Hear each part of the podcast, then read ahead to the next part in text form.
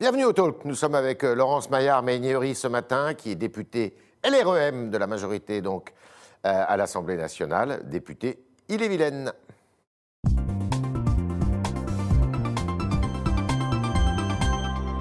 Laurence Maillard-Meignery, bonjour. Bonjour. Alors, euh, vous présidez la commission spéciale sur ce projet de loi qui euh, fait beaucoup l'actualité, qui, fait, euh, qui divise aussi, même votre majorité, sur euh, écologie. Donc ça s'appelle climat et résilience, drôle de nom. Qu'est-ce que la résilience vient faire là-dedans? On ne sait pas. Alors la résilience, c'est l'adaptation au changement, c'est la Ouais. façon de résister au changement et de s'y adapter. Vous Voilà. êtes satisfaite de ce, de ce texte tel qu'il existe aujourd'hui? C'est un beau texte, c'est vraiment un beau texte. Euh, la ministre Barbara Pompili a tendance à dire euh, le, texte du dernier kilomètre. C'est vrai qu'on retrouve beaucoup de mesures qu'on avait déjà portées dans des lois précédemment. Et, et ça permet de compléter, d'ajuster les dispositifs. C'est une belle loi parce qu'elle elle traite de beaucoup de sujets. Elle a, elle a une forme de- de, euh, de- d'écosystème en fait qui aborde tous les sujets de la vie quotidienne et donc elle est intéressante de ce point de vue-là. Mais elle divise, je disais qu'elle divisait la majorité parce qu'il y en avait certains dans, il y en a certains dans votre majorité. Alors il y a des majorités, il y a des gens qui viennent de gauche, des gens qui viennent de droite, qui trouvent que ça va pas assez loin justement. Alors, il y en a qui trouvent que ça va passer loin, puis d'autres qui trouvent que ça va Ah, trop un, loin. un peu trop loin, un peu trop vite. Je pense qu'on a pris la mesure, euh, même les citoyens qui sont aujourd'hui euh, des ambassadeurs du climat, on va Ouais.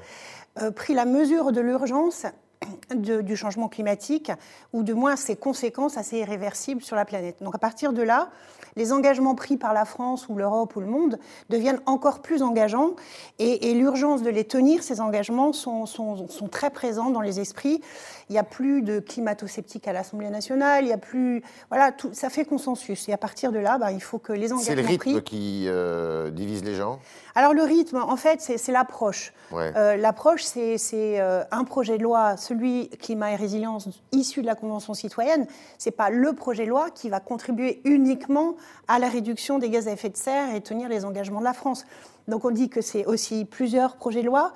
Et puis la France, elle réussira pas toute seule. Et elle va bénéficier euh, du plan de relance, puisqu'il y a à peu près un tiers de ce plan de relance, euh, financièrement, sur les 100 milliards, qui sera consacré justement à la, à la transition énergétique, non? 30 milliards d'euros, précisément, à peu près, euh, d'investissement bas carbone en France. Surtout Mais- pour le logement? Alors, il y a 6 milliards pour le, le bâtiment, pour la rénovation des bâtiments publics. Ça, c'est déjà un énorme morceau. Il y a, par exemple, l'Université de Rennes 1, su- à Rennes, un grand campus qui va avoir plusieurs dizaines de millions d'euros pour rénover. Euh, certains labos sont des passoires thermiques, des amphis qui datent de plusieurs décennies. Donc, c'est un vrai engagement, mais il y a aussi des mairies qui vont être euh, rénovées thermiquement. Et ça, c'est l'État qui s'engage aussi avec les collectivités. Plus le parc des particuliers, alors. Alors, le parc des particuliers, c'est précisément ce qui est prévu dans la loi, ce qui a déjà été euh, traité dans des lois précédentes, notamment la loi Elan, le Grenelle de l'environnement, euh, il y a déjà Ouais. plusieurs années. Mais là, c'est un engagement plus fort, euh, notamment vis-à-vis des passoires thermiques, euh, des gens qui continuent à louer et vivre dans des passoires thermiques et qui les subissent. Donc là, c'est l'engagement des propriétaires pour rénover les logements avec, à terme, en 2028, donc c'est assez proche finalement, une interdiction de louer, en tout cas, un certain type de logement. Vous risquez pas de mettre le marché de l'immobilier par terre? Non, parce qu'en fait, c'est une trajectoire qui est déjà euh, largement euh, commencée, accompagnée. Là, on, on- on accélère un peu parce qu'on sait qu'il y a des émissions de gaz à effet de serre liées à beaucoup d'énergie dépensée. euh. Ce sera voté quand Alors, ça sera voté à l'issue déjà d'une première étape, c'est en commission spéciale, puisqu'il y a une commission spéciale qui a été mise en place pour Que examiner, que je préside avec beaucoup de beaucoup d'honneur. Et puis ensuite, une deuxième étape qui nous amène dans l'hémicycle de fin, fin mars, à peu près mi-mars. Deux semaines de débats qui vont être très intéressants et assez, euh, Donc assez passionnants. ça devrait être euh, voté. Non, euh, mi-avril. Mi-avril, pardon. Mi-avril. Mi-avril, ça devrait être voté en première lecture à l'Assemblée. A priori, oui, on devrait y arriver. Alors définitivement, après, la partie est au Sénat, donc la navette parlementaire. Ouais. Euh, examen au Sénat, moi, on me dit plutôt vers le mois de mai. D'accord. On espère un vote définitif, Avant l'été. l'adoption avant l'été. Voilà, ça serait, c'est, l'objectif. Alors, dans le paquet, euh, parce que les conventionnels, effectivement, ont travaillé, euh, ça a été repris avec filtre et non pas sans filtre. Euh, les conventionnels sont un peu chafouins. Euh, ils estiment qu'ils n'ont pas été suffisamment suivis dans leurs recommandations. Mais il y a une promesse du président de la République. C'est un référendum sur la biodiversité d'ici à la fin de son quinquennat. Est-ce que ce référendum va avoir lieu? Alors, ce référendum, en tout cas, l'Assemblée nationale a donné son feu vert euh, au projet de loi de réforme constitutionnelle D'abord, c'est la première étape. Il faut que les deux assemblées s'entendent sur un texte pour ensuite que ce référendum soit euh, inscrit à l'ordre du jour. Moi, je le souhaite, ce référendum.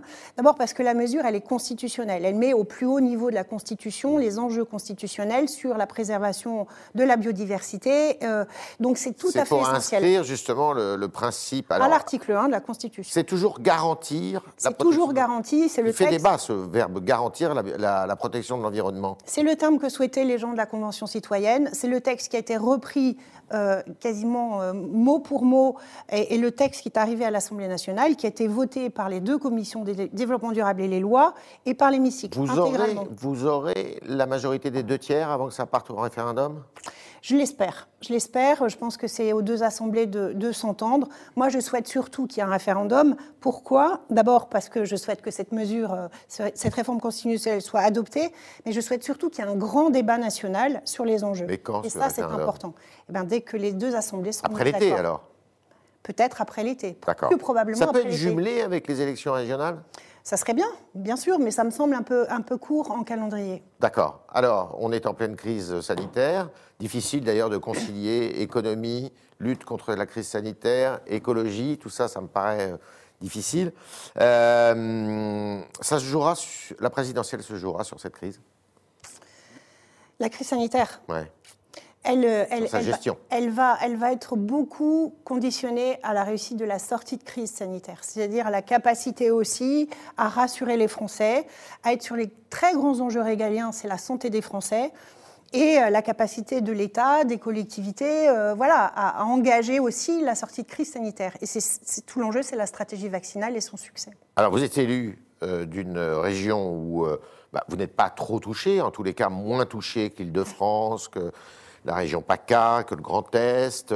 Est-ce que vous seriez favorable à ce qu'il y ait des, mesures d'assouplissement en Bretagne ou en Île-et-Vilaine euh, euh, à l'heure où justement on réfléchit à des mesures de, davantage de sévérité ailleurs? Alors la Bretagne, d'abord, c'est une région péninsulaire. Bah oui. Elle est moins traversante que les autres, mais aussi les Bretons sont des bons élèves ils sont les bons élèves, ils ont respecté les mesures et ils les ont respectées très tôt. C'est un engagement citoyen. Moi, je les salue vraiment, les Bretons, parce que le résultat est là, c'est quand même qu'on a beaucoup moins de cas. On a néanmoins une épidémie qui se, qui se développe euh, de façon un petit peu préoccupante là dans les, dans les villes, mais ça c'est les variants qui, qui, font des dégâts un petit peu partout. En revanche, euh, l'épidémie semble contenue parce que les gens respectent, ils ont respecté les mesures, les barrières, euh, les gestes barrières, ils ont le port du masque à Rennes est, obligatoire depuis cet été, le couvre-feu est plutôt bien respecté. Ça justifierait un peu d'assouplissement? Je ne sais pas. Je pense qu'il faut être très vigilant parce que les différenciations euh, sont importantes quand il faut resserrer, quand il y a une flambée et qu'il faut reprendre une mesure type confinement euh, le week-end pour essayer de, de, faire baisser la tension sur l'épidémie. En revanche, euh, donner des mesures d'assouplissement, il faudrait quand même être certain que l'épidémie est bien contenue. Pour le moment, elle l'est. Vous ne serez pas, on ne sait rien de ce qui sera décidé ou annoncé demain, mais vous, a priori, la Bretagne n'est pas concernée par un confinement euh, de fin de semaine. Pas que je sache, les chiffres ne sont pas plus alarmants. Il y a un plateau haut, comme on dit. Euh, la stratégie vaccinale se déploie assez, assez, à un bon rythme. Donc, a priori, je ne pense pas que la Bretagne sera touchée par des mesures plus strictes. Comme, député, vous devez recevoir beaucoup de courriers de personnes qui n'arrivent pas à se faire vacciner. C'est juste, c'est juste. Et je pense que pour certains, c'est plutôt le souci d'avoir un rendez-vous et d'arriver à trouver sur le centre d'appel les appels téléphoniques, les numéros. Pourquoi ce bazar, si vous me permettez l'expression Alors, c'est toujours la même chose depuis le départ. Trop bureaucratique, notre pays C'est plutôt l'enjeu européen, c'est qu'on a des une commande de vaccins qui a été européenne et que moi je salue cette décision parce que ça évite de mettre les pays en concurrence. Ça aurait été absolument délétère de mettre en concurrence l'Allemagne et la France sur les nombres de vaccins et sur le prix du vaccin. problème de discours. Regardez, Madame Maillard-Meignery, euh, l'AstraZeneca, on nous a dit que c'était pas valable pour les plus anciens. Moralité, euh, même le personnel médical qui est éligible ne veut pas se faire vacciner. Et je crois que sur le stock qu'on a, il n'y en a même pas un quart qui a été utilisé. Alors, il y a, y a semble-t-il, tout à fait les mêmes chiffres que j'ai, mais en fait, il y a un stock, mais qui est distribué très, très rapidement, mais, euh, mais euh, en, nombre de doses assez réduite. Alors maintenant, c'est l'objectif, c'est ce que les Français attendaient, en tout cas, ce que les gens me disaient dans ma circonscription, on veut pouvoir être vacciné par notre médecin généraliste et par notre pharmacien. C'est possible, par exemple, ça, en Bien sûr que ça commence à être possible. La médecine de ville, les pharmaciens C'est grâce au vaccin AstraZeneca qui est quand même plus facile d'utilisation, mais c'est aussi quasiment tous les EHPAD qui ont été vaccinés avec le, vaccin Pfizer qui fait des vraiment très très bons euh, résultats. Donc euh, voilà, les choses commencent comme annoncé et on a toujours dit début mars, les médecines de ville, les pharmaciens. On sera tous vaccinés d'ici à la fin de l'été? Alors tous non, mais les personnes fragiles, plus exposées, euh, les personnes handicapées, les pompiers, les, personnels soignants, tous ces gens-là, c'est à peu près un peu plus de 18, 15 millions de Français qui seront vaccinés. C'était l'engagement. Alors, si vous aviez un enseignement à tirer de cet épisode qui commence d'ailleurs à tirer en longueur, ça serait lequel? Alors, c'est vraiment deux enseignements. Euh, relocaliser nos productions, c'est-à-dire euh, la production stratégique, capacité à chercher, trouver des vaccins, en tout cas les laboratoires. On a bien vu la tendance qui a été ces dernières décennies de délocaliser et de laisser partir. On avait une bibliothèque à Nantes, de la souveraineté. après Nantes, et on s'en est pas servi. On a des belles start-up, de, belles, des équipes formidables de chercheurs et qui ont un peu trop tendance à aller à l'étranger, euh, trouver des stins et des rémunérations plus intéressantes. Un enseignement. C'est un enseignement fort. Ça veut dire relocaliser. C'est absolument stratégique d'être capable de produire des vaccins, de produire des médicaments en Europe en Europe. Ensuite, même chose pour les euh, équipements sanitaires. On a bien vu les enjeux sur euh, la capacité à produire des masques. Il y a des entreprises qui relocalisent. Moi, j'en ai une dans ma circonscription bah, qui a lancé des productions, une ligne de production de masques. Voilà, je crois que c'est stratégique. Et même si euh, on n'est pas prêt, peut-être, souhaitons-le, pas d'avoir une épidémie euh, euh, de sitôt, mais, mais, être prêt, stocker, être en capacité de produire et de répondre aux attentes de nos concitoyens, de les protéger. Alors, je disais qu'il y a des élections régionales qui vont avoir lieu fin juin. Euh, en Bretagne, c'est particulier. La région de Jean-Yves Le Drian, qui n'est plus président du conseil régional, qui a passé la main aux précédentes élections à Loïc Chenet-Girard. vous allez rouler pour qui, vous? Alors pour le moment, moi je l'ai annoncé, c'est-à-dire que si on a un, candidat qui en plus euh, est très bon connaisseur des enjeux de développement durable, euh, de transition écologique, le candidat de la très engagé, euh, c'est le candidat en tout cas qui semble vouloir accepter Thierry un soutien de la REM, c'est Thierry Burlot, il est vice-président de la région Bretagne. À ce jour, il semble confirmer sa candidature, mais je pense que les discussions ont encore, vont bon train. Et vous ne pouvez pas vous mettre derrière le candidat sortant? Bah, si moi j'ai un candidat soutenu, par, par qui? Est-ce que Jean-Yves Le Drian s'est prononcé? Pas que je sache. Euh, en tout cas, s'il y a un candidat euh, au régional en Bretagne soutenu par mon groupe et par euh, mon mouvement, La République en marche, bien entendu. Je Vous ferez campagne? Je ferai campagne, bien sûr. Si... Mais vous ne serez pas sur les listes J'en sais rien. Pour le moment, je suis concentrée sur mon travail à l'Assemblée nationale. Et puis, si oui, si je peux soutenir, en tout cas d'une façon ou d'une autre, être sur la liste, mais pas en position éligible. Ça c'est pas joué, hein C'est pas joué. Y compris pour le candidat sortant qui est proche de votre majorité présidentielle. Bien sûr, bien euh, sûr. Chenet-Girard. Loïc Chenet-Girard, c'est pour moi Encore une fois, c'est très proche de C'est la division qui va vous faire perdre Moi, je souhaite évidemment un rassemblement et on ne gagne qu'en se rassemblant dans toutes les élections. Donc moi, Entre je souhaite M. Burlot et M. Chenet-Girard. J'espère. D'ailleurs, ils sont dans la même majorité. Euh, Thierry Burlot est vice-président du président euh, de la région Bretagne. Voilà, si on arrive à ce rassemblement, ce serait formidable, mais on se rassemblera derrière le candidat que soutiendra bien entendu le mouvement La République. Et la parole de Jean-Yves Le Drian sera importante? Elle va compter, bien entendu, comme toujours en Bretagne. D'accord. On va continuer avec vos questions, chers internautes, pour, euh, avec la députée LREM d'Ille-et-Vilaine, Madame Maillard Méignery. Et c'est Vincent Lenoble ce matin qui est aux commandes des questions.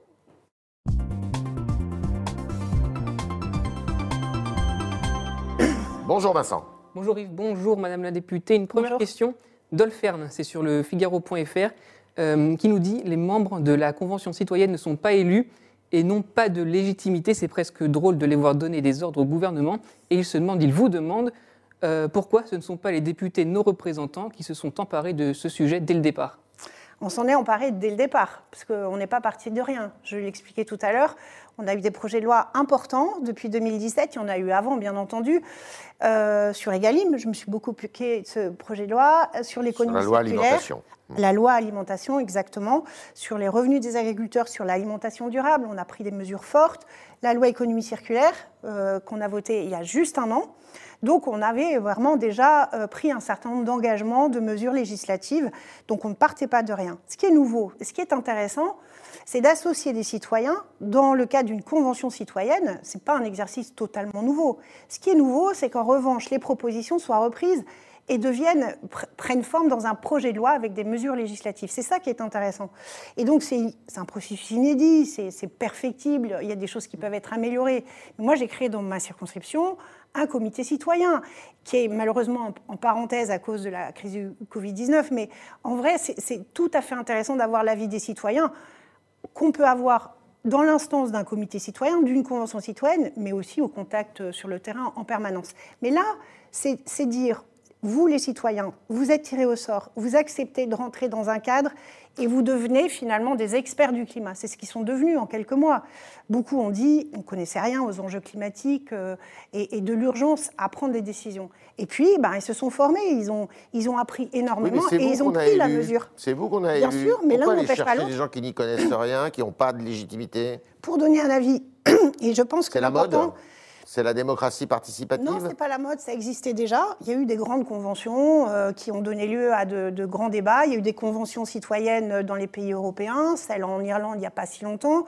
L'avis des citoyens a toujours été pris, ou depuis déjà assez longtemps, sur la démocratie environnementale. Toutes les concertations, consultations, euh, la, la- la Commission nationale du débat public euh, organise des concertations très régulièrement sur les territoires. C'est monnaie courante, les élus organisent des concertations. C'est important de prendre l'avis des citoyens, de les faire débattre et de fabriquer du consensus aussi. C'est ça qui est nouveau et qui est intéressant dans cette convention citoyenne. Autre question, Vincent. Une autre question de Zoro31, toujours sur le site du Figaro, qui vous dit les terrasses chauffées peuvent être une bonne solution pour rester en extérieur avec euh, le Covid-19. Pensez-vous qu'il faut toujours les supprimer? Alors, euh, je, je suis élue à Rennes où cette mesure a précisément été prise déjà il y a un an, juste avant euh, la crise sanitaire. Donc il n'y a plus de terrasses chauffées à Rennes. hein? Elles sont interdites. Euh, C'est oui. une décision qu'a prise euh, la Alors maire qu'à de Paris, il y a eu un moratoire. hein. Alors, à Paris, c'est un autre sujet. C'est une mesure qui, est- qui- qui n'empêchera jamais d'avoir des terrasses, bien entendu. La, la question, c'est plutôt de les chauffer dans des périodes d'hiver où euh, ça semble une, une- une aberration que de chauffer à l'extérieur. En revanche, il y a des terrasses euh, qui existent et elles ne seront pas interdites. Euh, voilà, vous vous couvrez davantage, ça semble être plutôt euh, frappé du bon Donc il faut interdire le chauffage des terrasses, Moi, je pense que c'est une bonne mesure et qu'il faut l'interdire, bien sûr. bien sûr. Une question d'Amical JM, toujours sur le site du Figaro. Êtes-vous favorable au maintien et au développement de l'énergie nucléaire en France? On a euh, voté en France une PPE, Programmation pluriannuelle de l'énergie. C'est un terme un peu technique pour dire on s'est mis d'accord. Et d'ailleurs, l'Assemblée nationale a voté et, a fait consensus sur ce sujet, sur un mix énergétique. Le mix énergétique, c'est se donner une trajectoire sur combien de, quelle proportion d'énergie renouvelable on doit être amené à mettre en place en France et la part du nucléaire, du parc nucléaire qui doit être maintenu 50-50? et qui doit, c'est ça, c'est 50-50. Donc on a des progrès à faire pour monter euh, sur la production d'énergie euh, euh, renouvelable en France. On a des sujets, ça, ça fait, ça crispe par endroits quand on veut implanter une éolienne, des hydroliennes, des éoliennes en mer, la méthanisation, tout ça est toujours un, un des projets assez compliqués à mettre en place. Et c'est bien normal parce que ça interpelle les citoyens. Et on doit aussi réduire la part du nucléaire tout en se disant bah, qu'on a un parc nucléaire qu'il faut entretenir, sur lequel il faut investir. Moi, je suis favorable à cet équilibre. Voilà. L'énergie nucléaire, elle est peut-être contestée On est loin par du compte certains. encore. hein. Pardon? On est loin du compte. on est encore loin du compte. C'est pour ça que dans cette loi climat, il y a des objectifs qui sont assignés aux régions, au niveau régional, pour traduire les objectifs de la PPE, hein, programmation pluriannuelle de l'énergie, et aussi responsabiliser dans les territoires. On ne peut pas faire euh, euh, la même chose en Bretagne que où il y a un mitage et, une habitation assez, assez répartie et des couloirs aériens qui empêchent de construire des éoliennes que dans d'autres territoires où c'est davantage possible. En revanche, on peut mettre des éoliennes en mer, des hydroliennes, on a des énergies renouvelables possibles, mais voilà, il faut déployer, il faut ce temps-là, il faut de la volonté politique et il faut des investissements pour, pour les mettre en place. Dernière question, Vincent. Une dernière question d'Ourson sur le site du Figaro. Êtes-vous pour un emoji du drapeau de la Bretagne sur les À smartphones? fond, bien sûr, bien sûr. Je suis à fond. donc, Ça apporterait quelque chose à la mais Bretagne tous- tous les Bretons sont d'accord avec ça. Donc, euh, bien sûr que ça fait consensus. Il y a eu une vaste campagne l'année dernière. On n'a pas gagné, on n'a pas, mais c'est une très très forte mobilisation. Bien sûr que et je l'utiliserai si elle existait, bien sûr. Merci, euh, merci beaucoup Laurence. Maillard-Meignery. Merci d'avoir répondu à toutes nos questions, aux questions des internautes qui étaient posées ce matin par Vincent Lenoble. Merci Vincent. Et puis à demain, si vous le voulez bien. Merci à vous.